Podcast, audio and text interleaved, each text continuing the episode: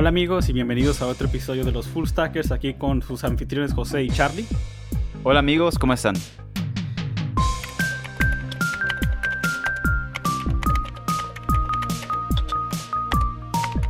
Staff, principal, ingeniero 1, 2 y 3. Palabras que escuchamos casi día con gran regularidad.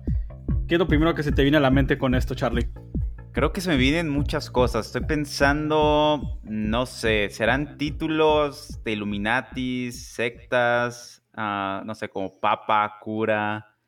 Ya, y mi ¿Vamos, pregunta. ¿Vamos bien o vamos mal? Vamos bien, diría ni siquiera. No, eso me quedo pensando con esos términos cuando, ya ves, cuando estamos en, especialmente en la época como marzo, abril, cuando se viene la época de cambios de, de ranking, que te dan aumentos, que si te van a subir de posición y no, y empiezas a escuchar, ¿no? Bastante la conversación acerca de, oh, me acaban de promover a un staff, ahora soy ingeniero 2, ahora soy ingeniero nivel 3, o me convierto en principal, pero la pregunta es, ¿dónde y cuándo se dictan estas líneas o quién dicta estas líneas, como es una secta, como tú dices, es un grupo especial que decide cuándo debes convertirte en tal, en tal posición o cómo, cómo funciona todo esto.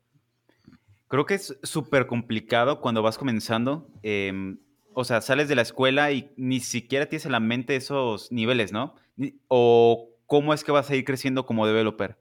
Eh, incluso llega un momento en el que, o yo lo veía de forma personal, solamente visionaba la parte de senior y ahorita que vas diciendo staff, principal, son cosas que hasta hace poco comencé a entender, ¿no? De que el camino no, no, se acaba hasta cierto punto y hay más títulos y más títulos y más títulos. Yeah, Entonces, todo esto eh, creo que ya es momento de desvelar a qué estamos a, a quién estamos refiriendo. Exacto. Y ahorita trayendo el tema, y de hecho este tema sale, de hecho, a varias veces que he tenido esta conversación con Charlie, donde hemos platicado de cómo hay varias compañías en Silicon Valley y compañías en, varias partes de, del mundo donde cada compañía tiene su forma de definir, ¿no? Como qué es un ingeniero en software y cuántas formas de llegar a ese, a, ese camino de software hay y diferentes niveles de lo que significa tener varios años de experiencia, pocos años de experiencia, y es casi como que vas a cada compañía y uno cree tener una idea de cómo funciona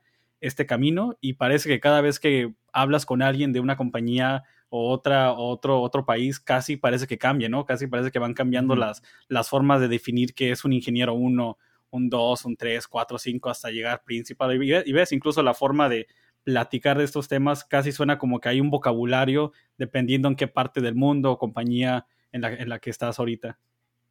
Y, a ver, deja, tengo una duda y sirve que la aclaramos ahorita. A ver, a ver. Eh, ¿Cómo considerarías tú, así, eh, que se define la transición a cada nivel? ¿Ocurre por experiencia? ¿Ocurre por años? No sé, mágicamente tienes cinco años y eh, alguna entidad te dice, cinco años, te ganaste el título de senior. ¿O cómo partir se te hace válido esa transición o hay algo más? Creo que voy a, voy a tomar un poco un paso atrás. Creo que viéndolo y acordándome de los años cuando, por ejemplo, cuando vas terminando tu, tu, título en la universidad o estás a punto de buscar trabajos y usualmente cuando no tienes experiencia, creo que usualmente se tiende a usar al principio, como platicamos ahorita de cerca de que es un staff senior principal, creo que casi al principio, antes de llegar a sus títulos, creo que se tiende a tener esta denominación como de números y usualmente creo que va uh -huh. del 1 al 3, ¿no? 1, 2 y 3 y típicamente en, eso, en esas posiciones creo que habíamos dicho de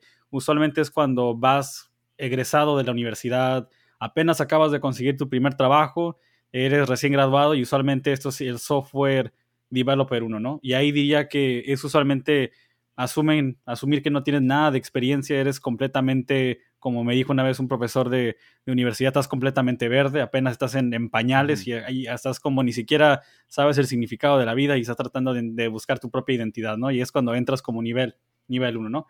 Y ya creo que el 2, creo que 2, ya cuando llegas al siguiente paso, creo que ahí es más acerca de, eres alguien con experiencia, como apenas completaste un año, dos años trabajando en la industria, y es ya alguien que ya acaba de sabes moverte, ¿no? Sabes, sabes moverte alrededor de tu edi editor en Vim, en Emacs, dependiendo qué usas, o ya sabes incluso más o menos dónde ubicas cómo está organizado el código de la compañía en la que, en la que estás trabajando y vas agarrando esa, esa experiencia. Ok, entonces, nivel 1 es, saliste de la escuela. Y la experiencia que vamos a platicar sería meramente académica, ¿no? O tal vez eh, algunos proyectillos que hiciste en la escuela. Incluso me acuerdo, y así como por anécdotas, eh, se me hace chistoso, cuando varios amigos y yo nos tocó aplicar ya a trabajos ahí en nuestra universidad. Ya ves que en varias universidades pues, se pueden como ferias de empleo, ¿no? Y un amigo tenía un CV súper pesadísimo y pues todos, todos como, ¿cómo le hizo? ¿Cómo es que tiene tantos años de, de experiencia? Y cuando se lo mostró al recluta, el recluta se quedó sorprendido porque toda la, experiencia que tenía eran proyectos de escuela, ¿no?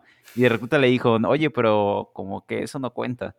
Y pues no se podía vender como una persona con experiencia porque realmente eran proyectos académicos, no era experiencia con empresas reales. Y vuelvo otra vez a, a esta historia, ¿no? Nivel 1 casi casi se basa en que tu experiencia no está con la vida real, es proyectos escolares, estudiar, libros. Ya, y casi diría que volví, me acabas de recordar cuando vas a la feria de trabajo, llegas con tu stack de resumen y 50 resumen y estás como metiendo todos los proyectos, incluso especialmente cuando no tienes ninguna, ningún tipo de experiencia, le metes todo lo que puedas, cualquier proyecto, incluso si fue nomás un Hello World que hiciste en tu primera clase de programación, lo metes como, ¿qué tienes de experiencia de trabajo? Pues hice programas y, me aventé un, un, super, una super arquitectura. ¿Pero qué fue? Un Hello World, pero, pero cuéntalo. el, el, mejor Hello World de todos. Es, un Hello World especial, es un Hello World avanzado. Le metí una super arquitectura. Ah, ¿qué cuál es? Un archivo Hello CPP. Ah.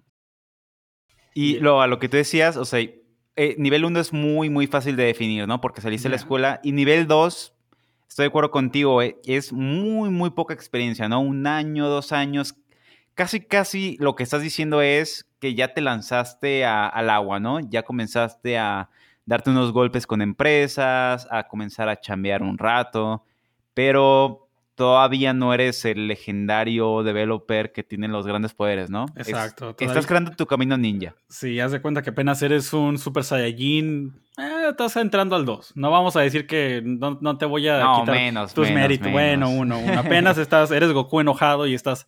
Sí, eres Goku enojado. Te, te, acabas de dar cuenta que Freezer acaba de matar a tu mejor amigo y estás listo para llegar al siguiente nivel. Y creo que ahí es donde ya empiezas, ¿no? Ya empiezas como a ya cuando estás en 2 y llegas al 3, en el 3 creo que ya como dijimos, ¿no? El 1 y el 2 estás, conseguiste trabajo, ¿no? Eres, eres, estás capacitado para programar.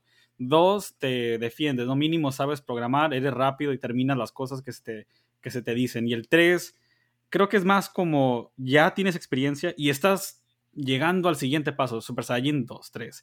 Y estás llegando al punto donde sabes ser independiente, sabes manejar proyectos por tu propia cuenta, pero creo que hay algo. Y creo que hay algo que falta y algo que personalmente, volviendo hace unos dos años, unos años atrás, recordando que era, que es un nivel 3 y creo que es alguien que está comenzando a crear un gusto por lo que es un diseño, un gusto a, a, reconocer diseños buenos y malos. Es como, diría que es casi como, voy a usar la idea de, por ejemplo, de ver películas, ¿no? De para reconocer películas malas y buenas tienes que ver porquerías y películas pésimas para poder notar la diferencia. Y creo que nivel 3, y lo pusiste perfectamente hace unos días, Charlie, donde dijiste que es más que nada alguien que está haciendo las cosas, todavía no entiende exactamente por qué las está haciendo muy bien, pero sabe que está algo, hay algo, hay una intuición en eso que está haciendo, pero todavía no reconoce lo que, por qué es tal y, y por qué ve las cosas de tal manera. Y creo que ya donde empieza esa línea griseña, como esa línea entre la conversión de un nivel 3 o un junior a lo que sería ya un senior, ¿no? Y, ya, y lo sacaste ya súper interesante. Creo que eh, la palabra ya quería que la sacáramos, que, porque el nivel 3 es muy, muy conocido porque se llama junior, ¿no? Y esa palabra como junior ha de estar ya en todos lados. La gente procura como que llamarse mucho a sí mismo junior. No sé si lo has visto en Twitter de uh, Junior Developer for Life. Porque, bueno, si vamos a la raíz de qué va a ser un junior developer, es alguien que es muy curioso, ¿no? Vas como, porque tienes mucho que aprender. Em, y tal cual como tú decías, es alguien que construye, pero todavía no sabe por qué, las entrañas de por qué. Y algo que es interesante rescatar en todo esto también es em, entender los trade-off, ¿no? Gran parte de tu camino como junior es que construyes cosas, pero todavía no entiendes eh, por qué una decisión es mejor que la otra y, y todavía te cuesta un poco entender por qué lo que estás creando impacta el negocio. Porque al final la chamba del developer es causar o ayudar a una empresa a generar dinero, ¿no? Y como junior es mucho de estar jugando con código, refactorizar, a veces de más sin saber por qué es bueno refactorizar. Y te estoy contando mi experiencia como junior, ¿no? De que yo me emocionaba mucho por, no sé, que veía tres funciones que se repetían y decía, uh, las voy a refactorizar y va a ser el código más rápido y, y se va a ver bonito, abstracto. Y realmente no añadía tanto valor, era porque me hacía sentir bien como programador.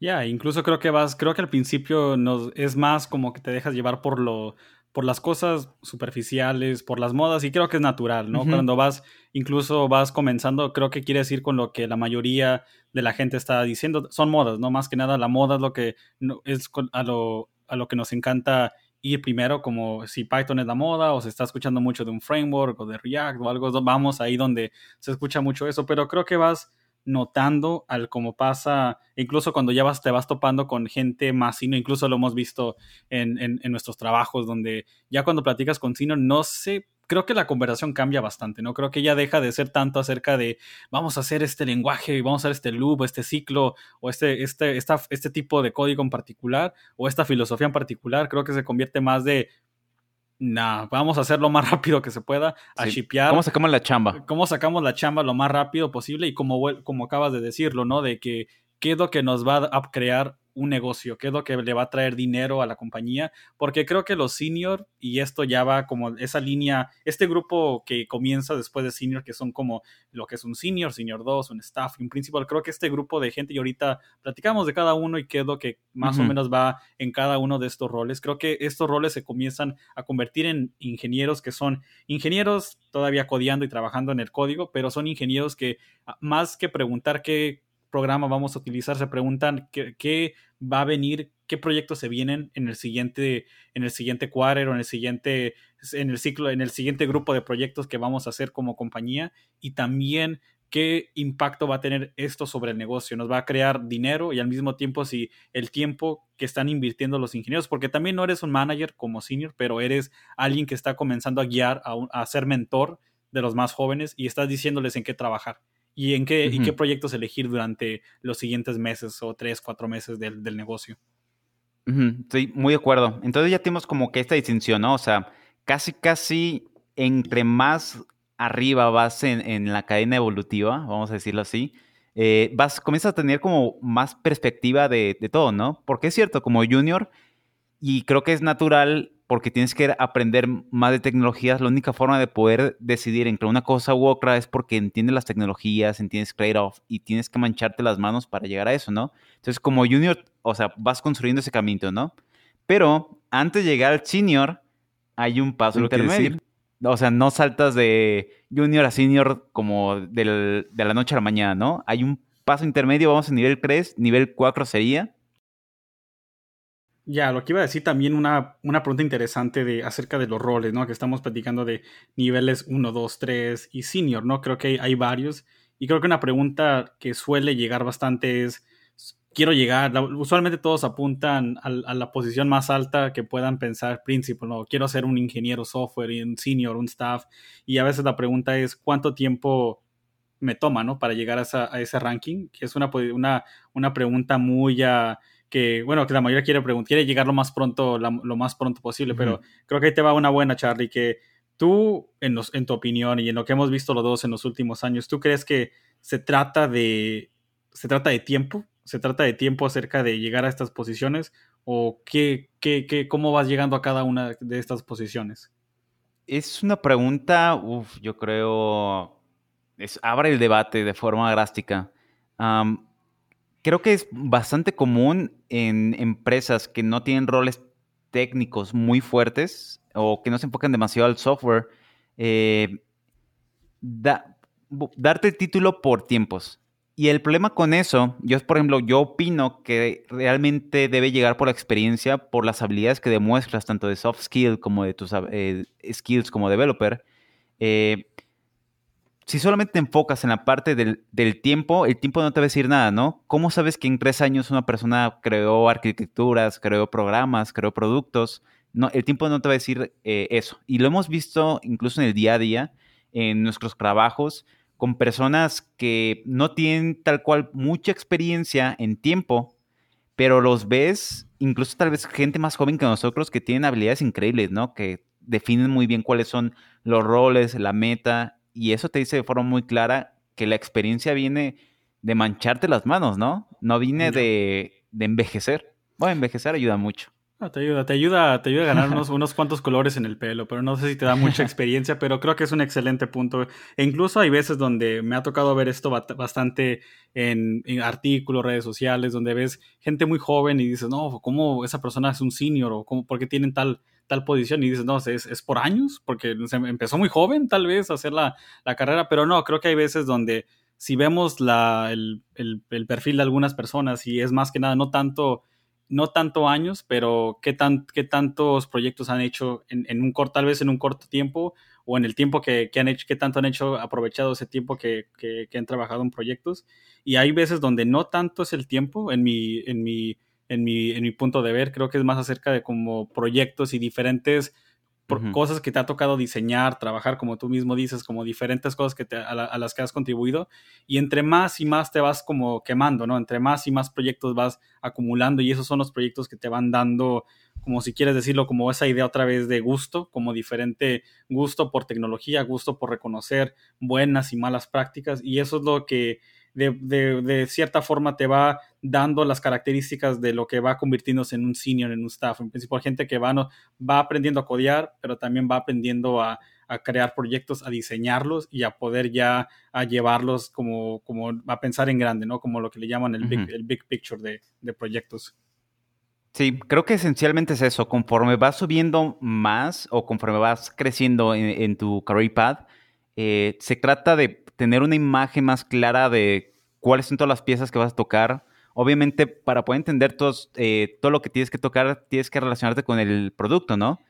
Y eso también comienza un poco a empalmarse con soft skills, porque necesitas tanto los eh, skills como developer muy fuertes, tanto los skills, los soft skills, para poder comenzar a conocer de qué se, se trata la empresa, cuál es tu meta ahí, cómo es que se genera el dinero. Al fin y al cabo es un negocio, ¿no? Y tú como developer, de más especializado te vuelves, tu finalidad es que la empresa le vaya bien. Ya, y cuando vas llegando a ese punto, cuando llegas a, incluso ahorita lo habíamos, lo habíamos dicho, donde hay, hay ciertos puntos, creo, en la en este camino de crecer como ingeniero, donde vas llegando a nivel 1, 2 y 3, creo que incluso hay puntos y decisiones que puedes ir tomando y, es casi como un árbol, ¿no? Donde veo que hay puntos donde es un camino recto, donde vas formando la carrera. Creo que casi para posiciones 1, 2 y 3 son muy estándar en el sentido de que ahí vas, tienes que pasar por esas para ganar la experiencia de software y luego de ahí comienza un camino donde te vas enfocando a lo que yo pienso que es como más como contribuidor individual, que va por la idea otra vez de, de, convertirte en un senior, en staff, principal, y ahí es donde vas como, vas enfocándote en crear, en pensar en grande, en proyectos y en proyectos, en pensar cómo esos proyectos afectan al negocio en grande, ¿no? Como dijimos en general, y cómo esos proyectos van a, va, cuánta gente, por ejemplo, va a estar envuelta en ese proyecto y cuántos proyectos deberíamos elegir para los dos o tres meses que se vienen y tomar esa decisión. Y al mismo tiempo es más como un peso, pero vuelve a lo mismo, es como entre más experiencia tienes, no debería ser sentirse tan pesado porque ya lo has visto antes, lo has visualizado, te ha tocado enfrentar varios, varias batallas de guerra, te has ganado tus, tus medallas, De, Rambo, de, tus medallitas de Rambo y todo, así que ya eres un, como dicen, una, una riata, una ex, una ex boina verde y todo, así que ya estás preparado, ¿no? Pero también hay otra ruta que también creo que es atractiva, también creo que hay, hay formas donde tú puedes continuar como ese contribuidor individual, como dijimos, como alguien que va a, enfocando en tecnología, pero creo que hay otro camino y se escucha también este término, al menos como yo lo me ha tocado conocerlo, hay otra rol que se escucha allá afuera que se le llama como technical, como un technical lead. No es necesariamente como un senior, es otra forma de ser senior en el sentido de que ya llevas mucho, mucha experiencia, mucho trabajo haciendo, haciendo esta idea de software, pero es alguien que, que eres alguien que puede hacer el trabajo, puede guiar a gente, a gente con menos experiencia que tú, no voy a decir joven, porque no se trata necesariamente de años, es más de eh, las experiencias que esas personas tienen, guiarlos y ser mentor, ¿no? Como alguien que está guiando a un grupo de gente a completar proyectos, tú también sigues continuando uh, codeando, sigues todavía en las terminales y sigues peleando esas batallas con ellos, pero también tienes el rol de ser mentor. No digo que no, no pasa eso en, en, la otra ruta como de senior staff, pero es una ruta donde tiende a ser más acerca de crecer, pero crecer hacia hacer más como mentoría y no tanto como contribuidor individual. Más o menos como yo me ha tocado ver esa, eso. No, tú, no, sé, no sé tú, Charlie, cómo te ha tocado ver eso. Sí, creo que tiene mucho sentido y creo que también se va empalmando un poco con soft skills.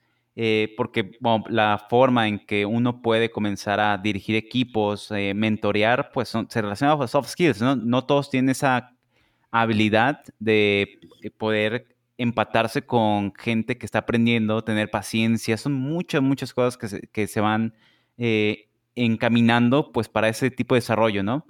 Y también me ha tocado a mí verlo tanto que puede ser como un career path, hay gente que le apasiona mucho irse como que solamente quiero ser technical leader, como también puede ser, eh, ¿sabes qué? Yo quiero ah, tener ese rol de forma parcial, ¿no? Y se relaciona a que tienes tu rol como individual contributor, IC, eh, y que a la par tienes como este part-time que va a ser, voy a estar liderando equipos eh, de vez en cuando, ¿no? O yo dentro de mi proyecto voy a estar liderando, pero a la vez voy a seguir codeando. No es algo que se separa. No, exacto. Y no creo que se separa. Y creo que los dos, y aquí va una muy grande, no creo que los dos son carreras de impacto. Impactos en diferentes formas. No creo que el impacto de estos, de estos dos caminos, que creemos que, que hay dos en esto, creo que el impacto es diferente. No creo que el impacto que se logra a través de la mentoría, a través de lo que dijimos como un rol tipo técnico lead y vuelve a lo mismo, que tal vez este título, pero tengan nombres en diferentes compañías, pero el rol se trata de ser mentor y creo que ahí el impacto es de que eres, estás impactando a través de hacer que otros crezcan, hacer que otros ingenieros vayan mejorando la técnica, la vayan puliendo y los vuelves productivos y al mismo tiempo tú te vuelves un, maestro, un maestro de estos muchachos o de este grupo de, gente que está aprendiendo de ti y se está beneficiando y al mismo tiempo tú estás ganando la experiencia de enseñar y hacer que este grupo de, de personas vaya avanzando en sus carreras y los vas convirtiendo en futuros staff engineers, principal developers y sigues impactando. Ahora, el impacto, y es en el mundo de como más en el, en, el, otro track de staff y software, creo que ahí es más diferente. Ahí creo que el impacto va más acerca del el impacto que vas tomando en el aspecto de las decisiones técnicas que se van a tomar como una compañía y, vivir con, la, con, la, con, las consecuencias de cómo esos, esos, proyectos o sistemas que a, los que estamos atándonos, en los que nos vamos a enfocar por los siguientes meses, van a afectar al negocio. Y me suena un poco que, que a veces suena como un brinco muy grande. La parte de, ok, soy un junior y ahorita estamos platicando de muchos soft skills, de muchos skills técnicos, que parece como un gap enorme, ¿no? ¿Cómo es que mágicamente de junior llegué a senior o llegué a staff? O sea, ¿qué fue lo que me hizo eh, desarrollarme de esa forma? Y hemos platicado como eh, de forma minuciosa varios aspectos. Ya hemos dicho el big picture, eh, equipo, los soft skills. creo que yo agregaría uno más como, como para poder definir cómo es que yo me o cómo nos comenzamos a encaminar a ese camino de eh, estoy pasando de junior a llega este camino intermedio que es mid, que vamos a dejarlo como que es un camino gris, ¿no? Un paso gris a la transición de ser un senior. Y déjame agrego este, este pedazo. Para mí un punto muy importante, aparte de eh, tener este big picture, sería que ya asimilas o ya entiendes por qué hay que hacer trade-offs. Y esos trade-offs pueden ser tanto técnicos como de tiempo, ¿no? Ya hemos como platicado un poquito de que como junior estás mucho de voy a codear esto y va a ser perfecto y lo demás, pero como senior, em, a veces salen discusiones que al inicio me sacan de onda y ahorita ya son normales, ¿no? De copiar código es normal, eh, hacer cosas medio chuecas está bien, porque, de nuevo, tu camino es añadir valor, ¿no? Y entiendes el, el trade-off de, sí, esto no es perfecto, pero de aquí a seis meses, un año, nos, nos queda perfecto, ¿no?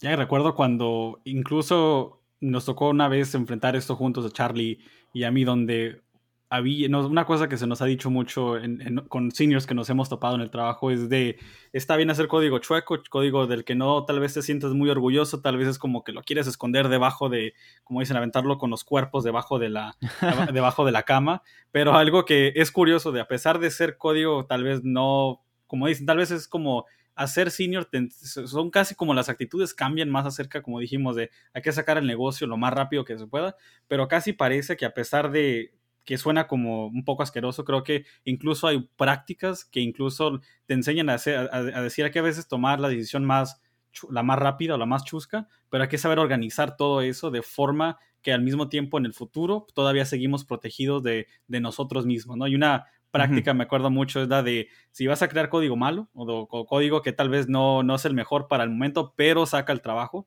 es de guárdalo en una función con el nombre más largo y ridículo que te puedas imaginar, que sea tal vez desde 60, 70 caracteres, pero mínimo tienes un nombre como esta función es para lidiar con todos los casos malos y, no estoy orgulloso de mi código, función, punto. Y es como que ahí es un ejemplo donde tal vez es como que dices, ¿what? ¿En serio? ¿Eso es un consejo? Y sí, creo que es más que nada que los, hay gente con experiencia que dice, no te preocupes tanto de eso, ahorita tenemos que hacerlo más inteligente y estratégico en este momento, lo que se ocupa ahorita en este momento del trabajo.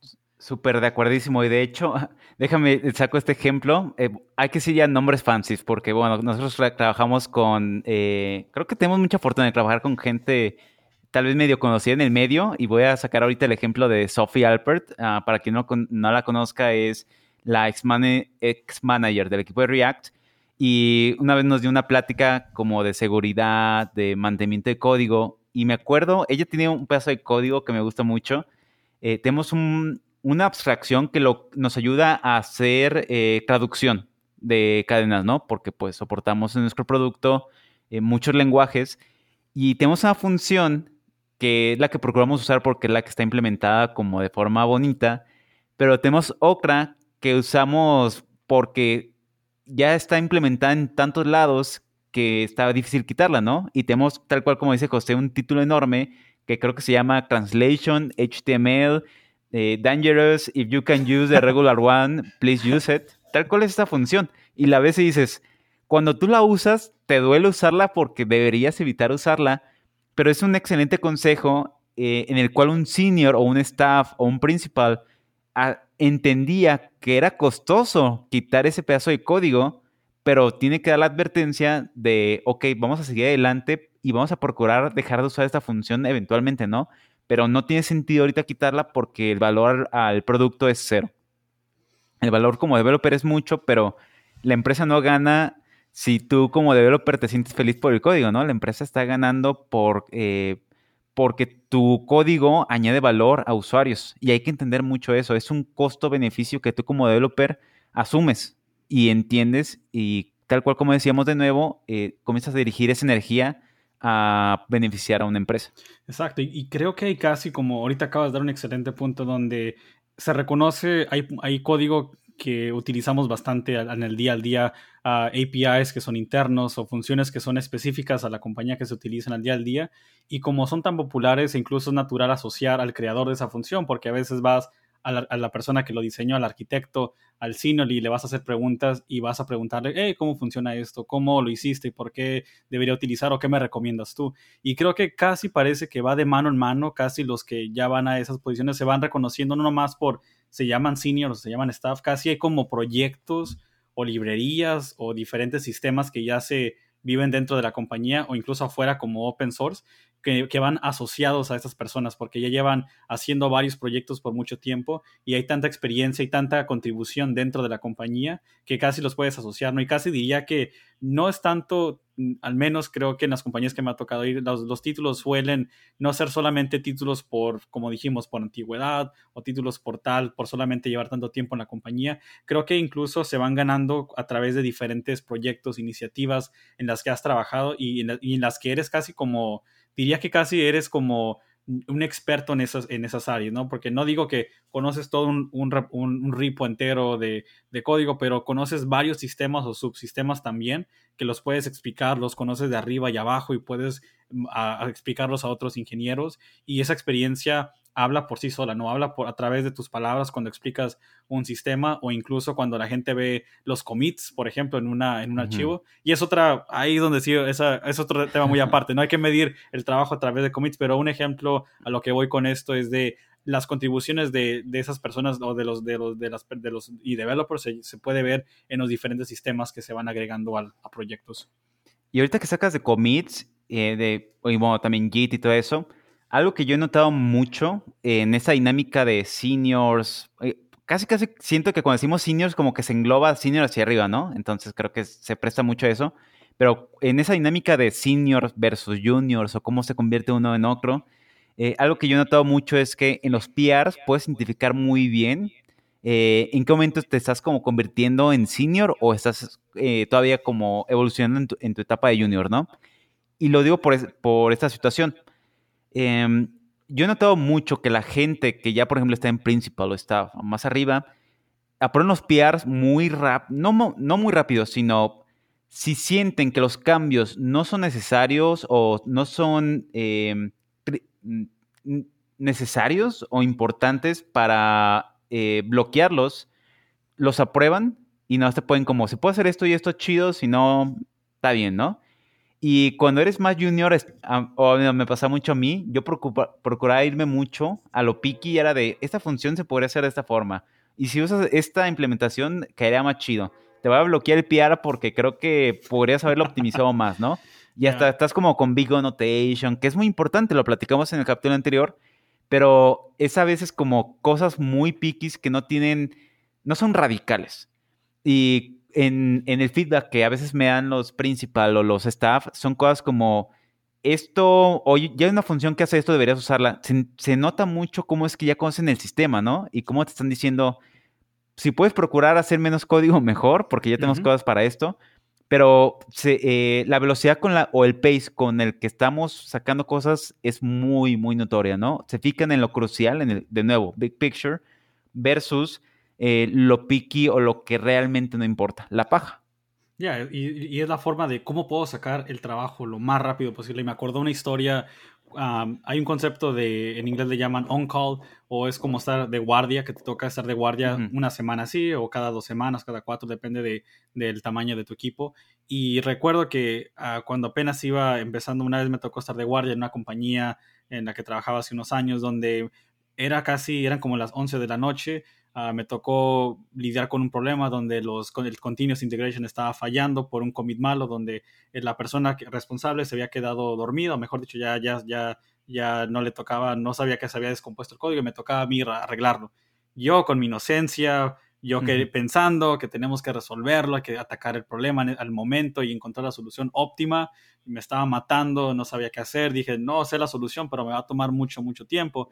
Pero en ese momento, cuando te gana el pánico, gracias a que se alinearon todos los astros, un senior estaba ahí, uno del, que era el arquitecto de mi equipo en aquel entonces, estaba ahí y me dijo, no se trata de, hay que desbloquear el, continuous integration, no hay necesidad de hacer la solución más óptima en este momento, lo que vamos a hacer solamente es escribir como un if statement que va a lidiar con este caso que no podemos ahorita manejar en el código, pero no es la solución óptima, pero es lo que te va a dejar ahorita que no todos nos vayamos a dormir en este momento y lo podemos ver en la mañana y lo podemos arreglar, pero no tenemos que hacer nada en el mito. Pero dije, pero ¿qué no habías dicho que todo el tiempo hay que hacer código óptimo, hay que, hay que tener buenas prácticas? Sí, pero también hay que dormir, hay que tener salud mental, hay que cuidarnos y hay que ser inteligentes, estratégicos. No se trata de querer atragarte el mundo en un día, se trata de hay que saber pelear esta batalla, pero saber bailarla es, y bailarla con cuidado y también con como protegerte de ti mismo y al mismo tiempo no, no desgastarte en este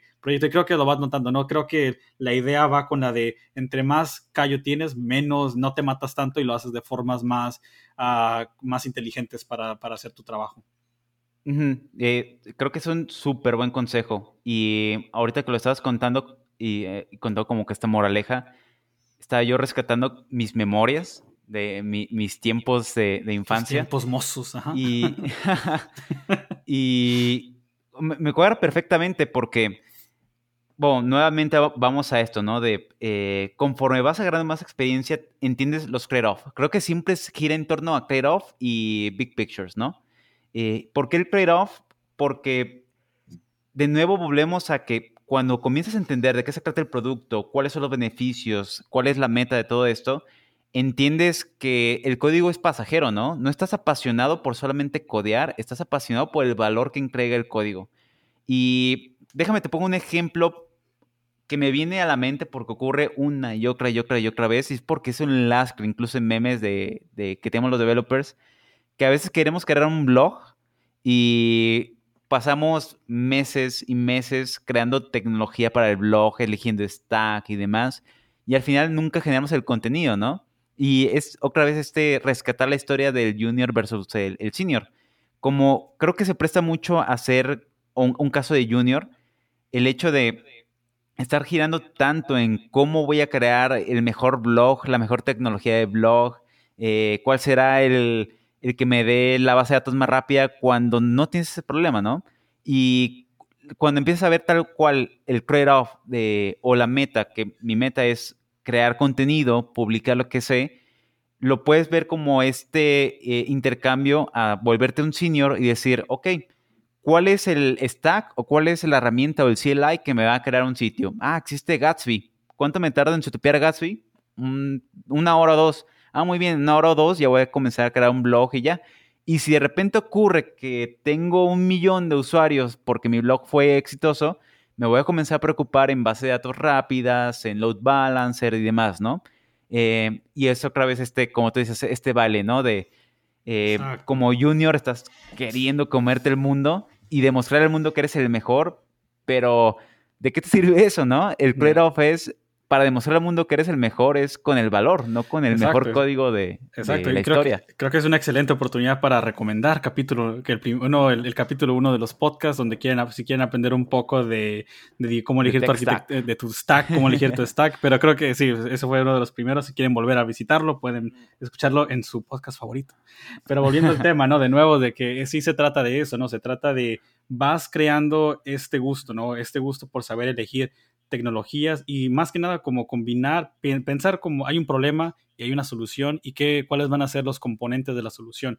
Y creo que si lo vas, cuando vas entrevistando, ya vas notando incluso la diferencia en preguntas y expectativas que se van teniendo sobre estos individuos cuando aplican a ciertas posiciones. ¿no? Cuando eres uno, dos y tres, típicamente no se te va a preguntar, diseñame un sistema de mensajería o hazme un Twitter o algo. Se tiende a, no se tiende a esperar porque no tienes, no tienes el gusto, no tienes las experiencias para crear estas soluciones o saber cómo pensar acerca de las diferentes tecnologías y sus, sus desventajas y cuál es, qué, qué es lo que ganarías o perderías sobre ciertas tecnologías. Y ya cuando alguien ya va aplicando, ya con más años de experiencia, como dijimos, ya a una posición de, más alta en, términos de niveles, ahí sí te pregunta, porque creo que se va esperando de, hey, este es, un, una persona que ya las, las ha visto de todas a todas y puede, puede reconocer una arquitectura buena o mala, o sabe trabajar de forma inteligente, donde no se va a esperar, mucha gente dice, no, voy a esperar, probablemente esperan que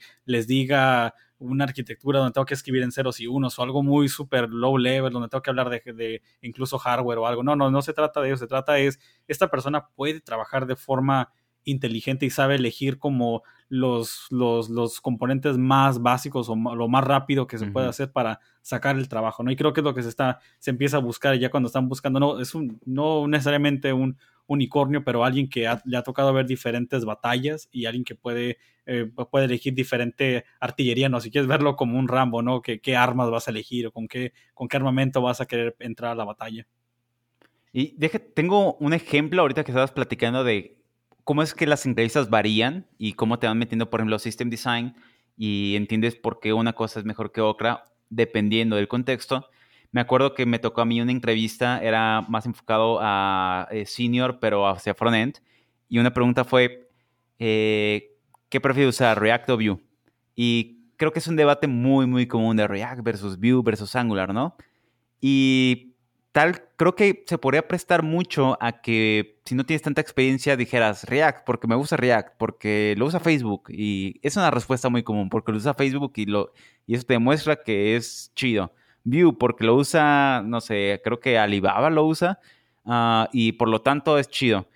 Pero en ese caso la respuesta no era eso. Eh, la respuesta era más de, ok, depende. El equipo ya conoce View Si conoce Vue, aunque a mí me encante React, tiene mucho sentido usar Vue porque hay que sacar esto de volada, ¿no? Eh, el equipo sabe React, ah, tiene sentido usar React. ¿Cuál es el ecosistema? Por ejemplo, tal vez podríamos decir Angular. Hay un ecosistema con Angular, hay muchos developers eh, que saben Angular para usar librerías y demás. Entonces, de nuevo, las respuestas van variando ya no en, forma fanática, ¿no? De es que Java es lo mejor, JavaScript es lo mejor. Ya tus respuestas varían a cuál es el contexto de este momento. E incluso lo podemos variar un poquito más a que hay empresas que siguen usando jQuery y tú cuando entras a empresas no vas a llegar y decir, ¿sabes qué? jQuery es del pasado, todos a React. Eso no es una respuesta de un senior, ¿no? Un senior diría, ok, ahorita es costoso migrarnos, ¿cómo sacamos adelante la empresa? Exacto, creo que son, vuelve a ser más meditado, ¿no? como más premeditado tus, tus, decisiones, no actúas como dijimos, ¿no? Como fanático, como que, ah, me encanta esto, quiero hacer este framework porque todos hablan de ello. Creo que la piensas más, piensan hacer, se, se, tiende a pensar más acerca de, ok, puedo elegir esta tecnología bien, pero ¿qué impacto va a tener sobre el equipo? ¿Qué tan rápido vamos a poder contratar a personas que conozcan la tecnología? Porque también afecta bastante, ¿no? Porque puede ser algo bastante pesado, una herramienta muy, muy buena para resolver el problema, pero si hay poca gente que pueda optimizar, que le puede sacar provecho, o gente que se pueda contratar, que digamos que el día de mañana no puedes asumir que tus empleados van a durar toda la vida en tu compañía, van a cambiar y van a tener, vas a tener que buscar a otro empleado. Así que ocupas tener tecnologías que puedan ser, que continúen siendo relevantes por lo más que se pueda, y también gente que entre y salga la pueda la pueda aprender rápido, pueda agarrarle el rollo y pueda contribuir de forma rápida. Y eso es lo que se encarga un senior, alguien con o gente con más experiencia, un arquitecto, se encargan de pensar de no nomás sacar trabajo, también es, pensar acerca de las consecuencias que va a tener la tecnología sobre el, equipo, el, negocio, uh, qué tanto va a afectar a los clientes y cuánto se va a tener que invertir en el futuro, si va a ser una solución que me va a sacar el trabajo de tres meses a cinco meses o incluso un año, ¿no? Es como empiezan a, ver la imagen de, de, de, las diferentes dimensiones que una edición puede afectar a, varios, a, varios aspectos del, trabajo. Y se nota mucho en productos muy exitosos que tenemos ahorita, ¿no? Como, por ejemplo, Airbnb, Twitter, que son eh, empresas que, por ejemplo, nacieron en un framework eh, bastante popular que es Ruby on Rails. Eh, creo que es muy, muy conocido por la velocidad con la que puedes crear las cosas, ¿no? Y dentro de la fanaticada o de esta inexperiencia puedes escuchar mucho de es que Ruby es muy feo o es muy lento. Y sí, puedes decir si es lento, ¿no? Pero obviamente ese tipo de productos en los cuales se involucran seniors dicen, ok, tengo que hacer un proof of concept que no sé si de aquí a un año vaya a pegar. Eh, esta es la chamba de ahorita, ¿no? De aquí a un año hay la esperanza de una startup eh, y tenemos que sacar este proof of concept lo más pronto posible, lo sacamos. Eh, ok, hay que seguir construyendo sobre el proof of concept porque resulta que pegó y cuando llegan los 10 años, por ejemplo, Airbnb sigue con piezas de Ruby, pero ya están migrando a otras tecnologías, igual Twitter, que ahorita está en escala, ¿no? Eh, pero volvemos a lo mismo, hasta 10 años después hay un arquitecto o un senior eh, los proyectos que dicen, ahora sí, ya es un pain seguir con esa tecnología y es hora de migrarnos, ¿no? No hay un fanatismo diciendo, es que me da vergüenza decir que uso Ruby o me da vergüenza decir que uso jQuery. Es, en este momento la empresa le importa esto mis habilidades se tienen que dirigir al desarrollo de una empresa y eventualmente llegar el momento cuando haya que llegar a una transformación, ¿no? Y casi siempre la transformación ocurre cuando la empresa genera ingresos. Exacto. Y creo que vas, ahorita una pregunta que estaba pensando, como ibas mencionando, diferentes proyectos y diferentes formas y, y, los casos que van, que te van llevando a tomar las decisiones técnicas. Y ahora una, una pregunta que, algo que me recordó es cuando uno va, cuando vas empezando a trabajar como ingeniero en software y se siente como que no, se siente como un viaje, como una, como que va ciego al principio, como tú crees que se siente casi, como dijimos, como un poco gris, como cómo vas de, de ir a alguien que puede tomar todas estas decisiones y cómo ir de de nada, de solamente ser una, un fanático acerca de quiero codear, quiero hacer este tipo de, trabajo y a ir a ese mundo. Creo que, la, creo que una pregunta que, la que se sigue, ¿no? Es cómo llego ahí, cómo voy llegando, cómo voy haciendo esos brincos, como, no, no, no voy a decir, oh, se siente, no se siente, lo vas a sentir en ti, hijo, va a venir natural, es como, es, ah, la señal divina va a llegar a ti, te va, te va a encaminar y te va a dejar eso. No, creo que lo que va pasando, creo que va pasando que llega un punto donde te ves, te vas, vas, vas captando algunas cosas, ¿no? Vas captando que codear no es solamente codear, creo que codear va, va tomando consecuencias y te das cuenta que no, no, si sigues codeando, pues no vas, no te vas a aburrir y te das cuenta que creo que esa misma, la misma hambre de querer conocer nuevas tecnologías te va, te va dictando a querer trabajar en diferentes proyectos dentro de tu, de tu compañía, como digamos, voy a usar mi historia, ¿no? Por ejemplo, trabajando en, en backend y trabajando en diferentes problemas del backend. Digamos que empiezas trabajando en el área de, de los endpoints o creando un API externo para los usuarios. Lo haces por buen rato, te hartas y dices, quiero, me interesa otra capa del backend, ¿no? Quiero aprender un poquitito más de cómo hacemos caching y cómo funciona esa parte de la tecnología cuando marcan al API. Y vas trabajando en otra área, ¿no? Y vas avanzando hasta diferentes áreas. Ahora quiero trabajar en los servicios de data science y vas trabajando en, varias áreas y, de poco a poco te vas dando cuenta que estás codeando, estás trabajando en otros componentes de ese stack y son áreas del stack que, tienen diferentes efectos sobre el negocio de esas, de esas empresas y se van dando cuenta en unos trabajos, se van dando cuenta, mira este chavo, esta chava está aprendiendo varias partes del stack, está comenzando a entender cómo todo se va convirtiendo de una pequeña viñeta a una historia, a una novela, una gran historia que se va convirtiendo en algo grande y es cuando ya creo que va lo que habías dicho, esa área gris, creo, creo que es esa área gris, ¿no? Creo que ahorita teniendo la conversación es donde vas viendo que esa área gris es en parte como un viaje donde vas, va completado de varios proyectos en los que vas, en los que vas trabajando. Sí, tal cual. Y eh, como, tú decías, esos proyectos son los que te van a dar experiencia porque no solamente es por estar jugando con esas tecnologías o con eh, más áreas del negocio, ¿no? Es casi, casi, o al menos así yo lo sentí, que te vas dando golpes y dices, chin, esta no es la forma de hacer esto, la próxima vez lo voy a hacer así, ¿no? Y creo que en este camino de developer hay impactos muy, muy fuertes porque, bueno, yo me acuerdo de historias en las que tienes el tiempo encima y sientes la presión de decir, es que no ha salido y ¿por qué le invertí tiempo a este refactor si no, no va a eh, aportar nada, ¿no? Y era por mero gusto y al inicio pues puede que te divierte y demás, pero hay constantes alrededor de ti que cada vez se vuelven más y más presionantes porque la responsabilidad crece conforme vas agarrando experiencia, ¿no? Y esa responsabilidad que te va llegando implica que la gente confíe en ti, en que sacas las cosas a tiempo, en que tienes la madurez de poder decir, es que esto no va a salir, necesito dos, tres días más, y no tienes eh, como que esa capacidad o ese poder de decir, sabes que me equivoqué, me voy a tardar seis meses más. Ya no tienes esa Em, esa chance de poder equivocarte de, esa forma, ¿no?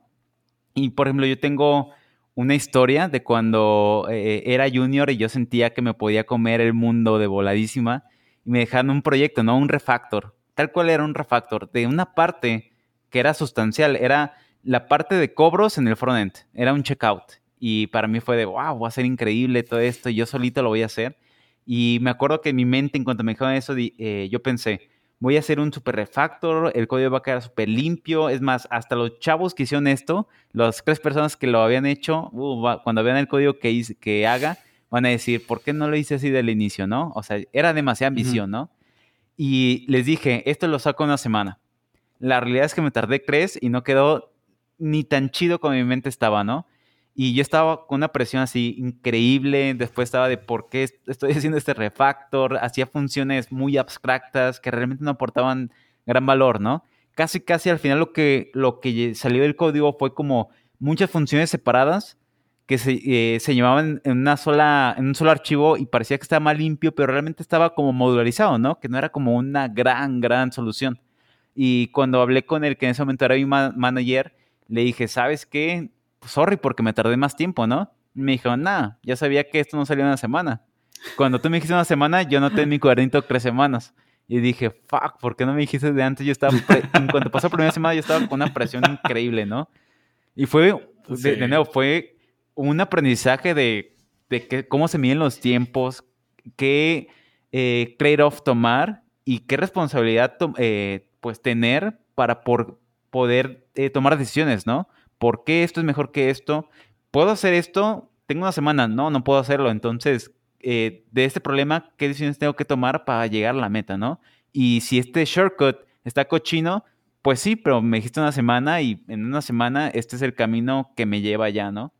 Ya, y creo que vuelve a lo mismo, de cuando quieres, cuando vas al, cuando el principio de todo viaje, todos quieren comenzar con, yo quiero hacer código eficiente, óptimo, modular, fue lo que me enseñaron en la escuela, me dijeron que siempre tengo que presentar código, que, que sea dry, que no sea muy, muy, muy puerco, pero creo que te vas dando cuenta de, pues escuchando a otros es más de que creo que va de, los, los, más jóvenes tienden a, sonar de esa manera, o mejor dicho, los menos experimentados tienden a sonar de esa manera, y los más como con más años, ya más kilometraje, son más de sácalo, de cualquier forma, sácalo de como podamos, como se pueda hacer, solamente hazlo, no te mates tanto, no dejes como código que pocos no van a poder entender, hazlo solamente con tal de que se pueda sacar el trabajo. Y creo que tengo otra historia y similar a ti, que otra, otra historia de horror donde dale, hace, Hace, hace, unos años recuerdo de estaba la moda de Scala y Scala se estaba convirtiendo en el super movimiento de que todos querían adoptar Scala en su stack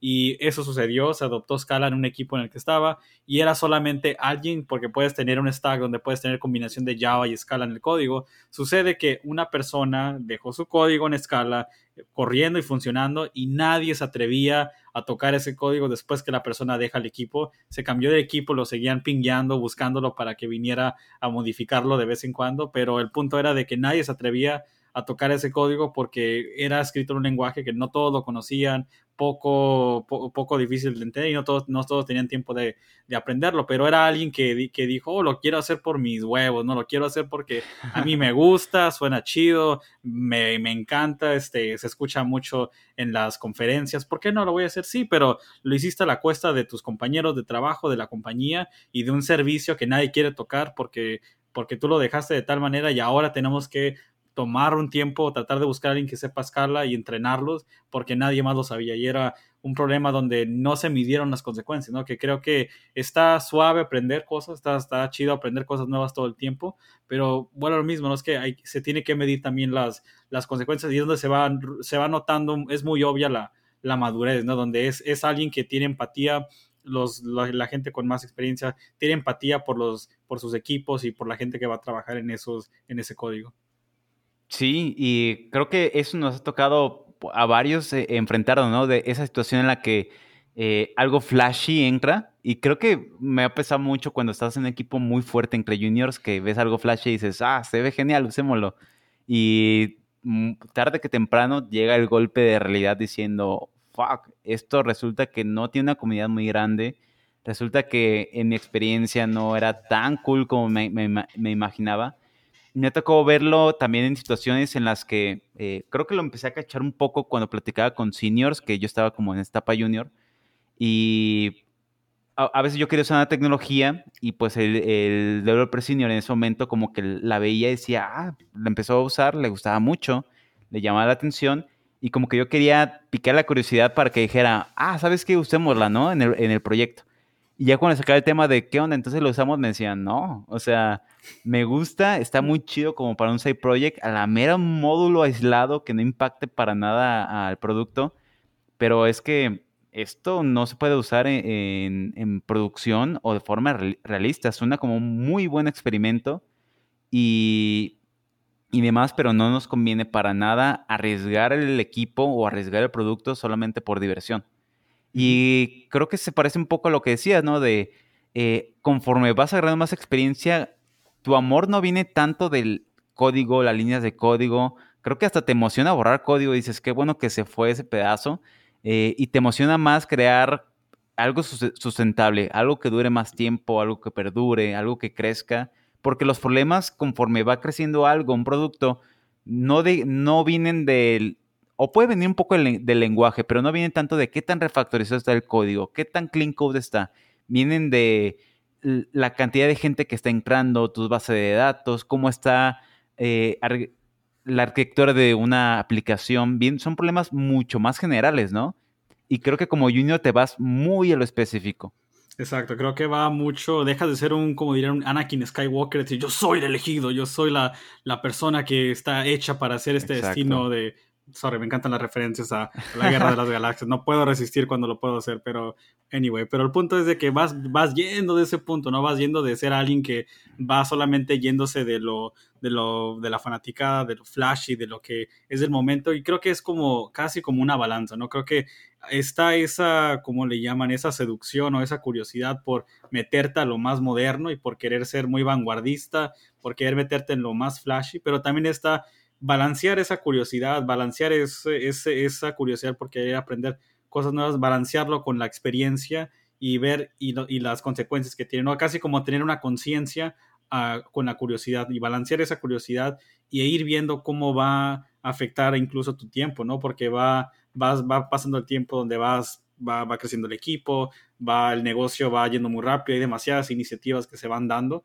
y hay que saber elegir esas batallas, ¿no? Y saber balancear curiosidad con, con optimizar con lo que tiene más sentido para un negocio, incluso para el equipo, ¿no? Porque llega, va a llegar un punto donde vas teniendo a gente que eres mentor de, esas personas en tu equipo y quieres tratar de ser incluso respetuoso de, sus de su tiempo y respetuoso de, de, los proyectos que tiene tu compañía y que se te encarga a ti para poder manejar esos proyectos y llevarlos, llevarlos a cabo. Exacto. Y bueno, que algo quede muy claro, no estamos diciendo que conforme vas agarrando más experiencia, te deja de gustar aprender o te deja de gustar lo flashy, ¿no? O sea, como developer eso siempre va a existir. Y hace poquito que estamos platicando José y yo, creo que hay un ejemplo perfecto que es Discord. Imagínate, Rust es un, yo diría que es un lenguaje flashy, lleva muy, muy, muy poco tiempo, eh, casi, casi no madurez, casi nada de tiempo. Eh, imagínate, está Rust en, un, en una infraestructura como Discord, la cual se usa por millones de usuarios. Y no es una decisión flashy, no es una decisión que alguien random dijo, me gustaría hacer ROS y voy a cambiar gran parte del módulo a otro lenguaje, ¿no? Es, ellos, eh, los arquitectos tuvieron que decidir, ¿sabes qué? ¿Cuál es el lenguaje que me presta a, rapidez? Y sobre todo porque es una aplicación de chat, necesitan demasiada pues, eh, velocidad para eh, las conversaciones y el eh, voice over IP. y toman la decisión de cambiarse a Rust, un lenguaje que de nuevo suena como algo flash. Y creo que es un ejemplo perfecto para decir, eh, hay, no se trata solamente de decir, es que lo flashy no, sino, esto flashy tiene sentido en lo que estoy haciendo ahorita, quita la etiqueta que sea flashy o que sea mágico o que sea fancy. Lo que importa es, esta tecnología o este producto me ayuda a llegar a la meta? Y si la respuesta es sí, la tomas, ¿no? Pero porque asimilas todo, mides, pesas y te das cuenta que realmente te puede ayudar o no. Ya, incluso vuelve a ese, a ese tema que salió hace, hace tiempo acerca de la necesidad, va dictando la solución que eliges, ¿no? Y hay veces que esas decisiones te llevan a explorar tecnologías modernas porque incluso no eres, no eres la única persona, la única compañía enfrentando problemas de ese tipo donde hay otras compañías que, o, developers que notaron ese mismo problema que tú y, ahí, y crearon herramientas allá afuera y es lo que te va llevando allá afuera a ver otras tecnologías y, al mismo tiempo explorando, ¿no? Y viendo qué hay allá afuera y es donde vas viendo, ¿no? Donde vas teniendo una lista de requerimientos y, y diciendo, esto es lo que necesito resolver y vas viendo qué hay allá afuera en términos de tecnología, las exploras y es donde entra el componente de exploración, de aprendizaje, de este eterno estudiante que jamás deja de, ver qué hay allá afuera en términos de tecnologías, pero lo vas balanceando, ¿no? Con las necesidades y el problema y el tiempo que tienes para poder explorar estas tecnologías y poder incorporarlas. Incluso en ese artículo que mencionas, Charlie, el de Discord, me encantó porque no nomás dictaron, como tú dijiste, que la, decisión de utilizar Rust, pero también dictan cómo fue que el cambio de lenguaje fue tan radical que incluso hizo, tienen métricas, estadísticas, incluso gráficas donde muestran cómo fue la latencia que, cambió cuando mandaban mensajes y cómo se fue, se vio el cambio radical. Así que creo que fue, es un ejemplo de madurez donde vas viendo que se mantienen al, tanto de, a la vanguardia de la tecnología, pero también lo refinan y lo, lo juntan junto con los problemas y la necesidad que tienen en la compañía. Sí, y obviamente tuvo que haber alguien que estuviera apasionado por aprender para que trajera el tema de, oigan, hay un lenguaje que resulta que es flashy, que está padre, que es rápido, eh, que tiene cierta comunidad bastante importante, deberíamos usarlo, ¿no? Vuelvo otra vez a esto de quien tuvo que haber traído eso puede haber sido un junior, puede haber sido un senior, pero al final hay alguien con la suficiente madurez de decir, sabes que lo evalué y sí, esto resuelve nuestro problema. Y obviamente no es como, si me resuelve el problema, codiamos todo de golpe, sino eh, tiene que mostrar métricas, tiene esa madurez de poder demostrar por qué ese resultado, por qué esa decisión tiene un peso, ¿no? Y porque eso de nuevo, eh, no, lo, no cambian el lenguaje solamente porque es rápido, ¿no? Esa rapidez al final resulta en que el producto es mejor y el producto que sea mejor también significa que genera más ingresos a la empresa. So, al final, todo esto se dirige a que la empresa mejoró gracias a este cambio. No fue algo que solamente eh, amplificó el orgullo de developer en la empresa.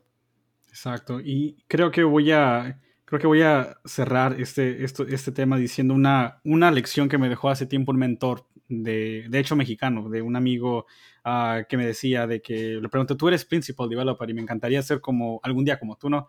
¿Quién como tú, no? Quisiera ser un día como tú y poder llegar a, a, llegar a ese ranking, ¿no? Me encantaría, te admiro el trabajo que has hecho, cómo has contribuido, has, trabajado en compañías que me encantan y me dejó una lección muy, muy, ya, muy importante. Dijo, crecer, obviamente siempre ve esa mentalidad, es muy importante ver quiero ser mejor, no quiero ser una mejor persona, un mejor developer, quiero seguir avanzando mi carrera, pero creo que algo que dijo, me dijo y me, hasta la fecha lo, lo sigo contando a, a, otros, a otra, otra gente que va empezando también, es sé curioso, ¿no? Siempre sé curioso ante todo, siempre mantente, no importa con, cuántos trabajos vas cambiando, cuántas tecnologías traen allá afuera, nunca te quedes con las mismas amarrado o atado a esa misma tecnología porque no te no vas a aprender nada nuevo, ¿no? Es como que una vez que le enseñas varios trucos son perros, como que ya, ya deja de ser, ya, ya dejan de, de, de, aprender más. Y el punto es de siempre mantenerte al tanto, trata de siempre ver, incluso no jugar con tecnologías nuevas, pero dentro incluso de la misma compañía, si otras personas están contribuyendo dentro de tu equipo, háblale, ¿no? Platica con ellos,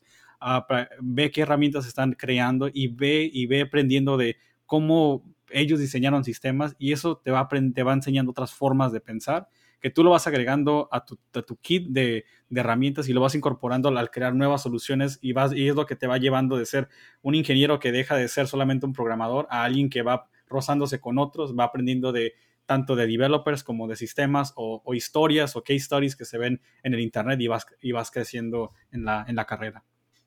Sí, muy de acuerdo. Creo que es una muy buena lección. Yo lo, bueno, de mi parte, eh, de las historias que me ha tocado a, a mí vivir, em, creo que me ha tocado mucho este reforzamiento de la idea de eh, conforme vas creciendo, vas agarrando más experiencia, tu labor no solamente es aplicarla, ¿no? Sino eh, vienen nuevas generaciones, vienen nuevos juniors y tu, tu labor como senior o principal o staff es compartir ese conocimiento.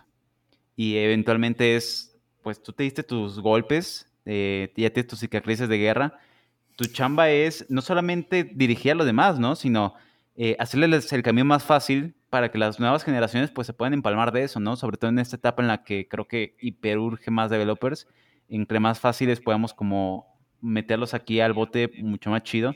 Y de nuevo, vuelve a ser un soft skill. La única forma en que realmente puedes ir como subiendo, hacer level up en, estos niveles es cuando tienes esa capacidad de poder compartir lo que tienes, o compartir lo que estás aprendiendo. Y bueno, cuando llegas a ser arquitecto es porque puedes transmitir ese conocimiento, ¿no? No, no es conocimiento que te quedas tú. Y quiere en torno a que conforme creces no solamente lo que sabes, sino estos soft skills que te permiten empalmarte con la gente que te rodeas, que tal cual lo que dices tú, ¿no? De no solamente es, eh, es bueno, ser curioso es súper cool y también es eh, rodearte de esta gente y poder trabajar en equipo. Exacto, exacto. Es como dicen, es como si quieres aprender a aullar, tienes que juntarte con lobos, ¿no? Tienes que irte juntando con gente mejor que tú que te va enseñando nuevas, nuevas técnicas y te va haciendo un, mejor, un mejor desarrollador. a ver, Charlie, y para, a ver, para, para poder como, kind of, para poder como recapitular lo que hemos platicado. Un recap. Un recap, un recap, un recap de lo que se acaba de discutir. ¿Cuáles dirías que son, dado con todo lo que hemos discutido en la última hora, cuáles dirías que son los diferentes, los diferentes caminos que podemos tomar como, como ingenieros? Bueno, platicábamos de, eh, de diferentes career paths en los que llegas como individual contributor, conocido como IC. Eh, puede tener este. Puedes tú tomar el camino de manager, ese es el capítulo para otro. Uh, es información para otro capítulo pero también remarcamos mucho que se puede dar este camino de Technical Lead. Y Technical Lead también aclarábamos que podía ocurrir eh, como un rol eh, como parcial, part-time, en el cual va a ser developer, eh, va a ser contribuidor individual todavía, pero con una labor de ocasionalmente dirigir un equipo o un proyecto o una meta, ¿no? Pero también existen otros, eh, en otras chambas este rol, el cual es permanente. Tal cual tienes el título de tú eres el líder y te encargas de dirigir este equipo de forma técnica.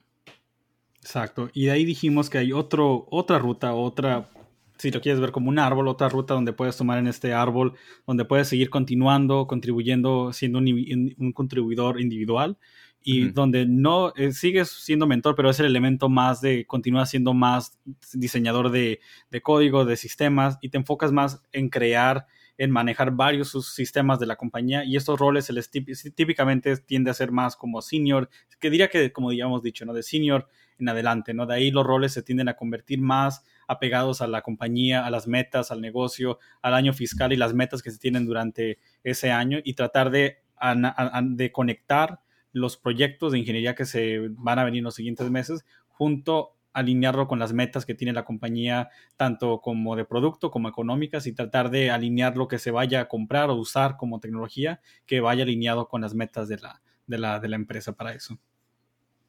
Sí, Tal cual.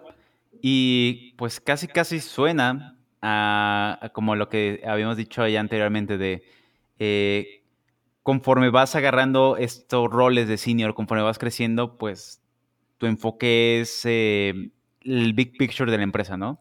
Eh, entender de qué se trata la empresa, cuáles son las metas. Y creo que está cool entender eso porque hay, creo que hay gente que a veces se asusta porque dice, es que yo solamente como developer solamente voy a poder, eh, tengo un límite o tengo que volver manager o, o sea, ¿qué tengo que hacer, no? Porque a veces suena que tu chamba solamente va a ser codear, ¿no? Y creo que está cool esto que hemos aclarado de hay, hay caminos, ya platicamos el de technical lead, el de individual contributor e incluso como individual contributor, el camino se va haciendo más complejo y más amplio, ¿no? No solamente, tu chamba no solamente va a ser codear y estar en tu comp, tu chamba va a ser cada vez entender mejor por qué tienes un problema y cómo eso se va a reflejar en algo.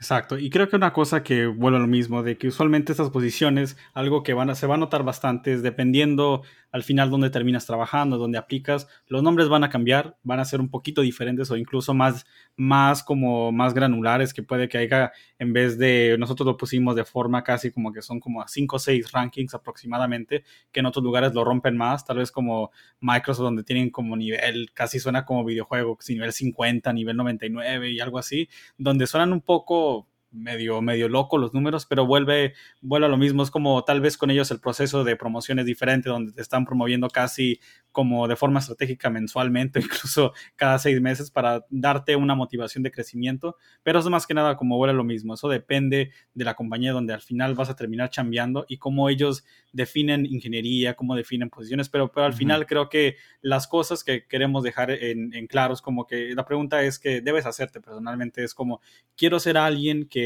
quiere ser una persona como un contribuidor individual, súper senior en el sentido que alguien que es muy experimentado, sabe lidiar con diferentes problemas, quiere pegarse más al negocio y ver, quiere ver cómo va creciendo eso, entonces hay un pad para eso. O si tienes un pad donde un camino donde sea más como quiero ser eso, ah, como alguien con experiencia, pero me encanta trabajar con gente, me gusta ser mentor, no nomás me gusta la tecnología, también hay una ruta para eso. Y creo que es bueno que al como vayan viendo trabajos, vayan tomando esto en cuenta, como que ve, pregúntense como qué, qué, dónde me veo yo, qué tipo de trabajo quiero hacer y cómo quiero tener impacto en esta compañía. No vuelve la idea de impacto, impacto de impacto en el lado técnico, uh, con énfasis hacia el código, impacto también parte técnica, pero impacto también hacia personas como mentor y como, como hacer que otras personas crezcan a la, a la vez.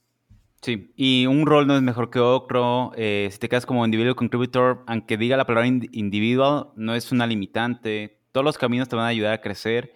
Y bueno, yo puse el, el ejemplo de Microsoft con 50 niveles. Hay muchas empresas en las que, aunque llegues al nivel tope, se inventan más y más números. O sea, los números son, infinitos. Entonces, casi, casi, uh, elijas un camino u otro, no te vas a limitar. Tienes una vida para seguir creciendo y, por ejemplo, eh, el creador de Python seguía siendo individual contributor en Dropbox, ¿no? Entonces, de nuevo, no hay limitantes y puedes elegir un, camino y seguir ahí durante bastante, bastante rato. Exacto, es más que nada como qué tanto quieres seguir aprendiendo y qué tanto quieres expandirte, qué tanto, qué es lo que te interesa, ¿no? Como ver, viendo si te interesa seguir aprendiendo más como tecnologías, más lenguajes, es como hay una ruta para eso. Y creo que es bueno, es, es como hacer esos checks, como esos checks de vez en cuando en ti y decir como, hey, quiero seguir aprendiendo, quiero cambiar de equipo, quiero aprender otras cosas. Creo que es bueno tomar, hacer esas preguntas y ir, ir midiendo tu carrera y hacer esto todo el tiempo, estarte checando y ver viendo dónde va a ser tu siguiente movida, ¿no? En tu, en tu carrera. Muy, muy a favor. Y bueno, este fue otro capítulo de los Full Stackers. Antes de despedirnos, nomás les quería recordar, les queremos recordar que nos dejen un review en su plataforma de podcast favorito. Afortunadamente ya estamos ahora sí en todas. ¿Cuáles son? Apple Podcast, Pocket Cast, Spotify, estamos ahí ya, Google Podcast, ya Breaker, Pocket Cast también, ya.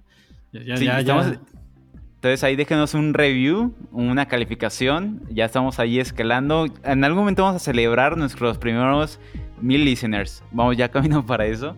Pero sí, eh, este fue otro capítulo de los Full Stackers. Ya, gracias. Y, síganos también en Twitter. Ahí estamos también en, en los Full Stackers, ahí por si nos quieren buscar. Gracias. Así es.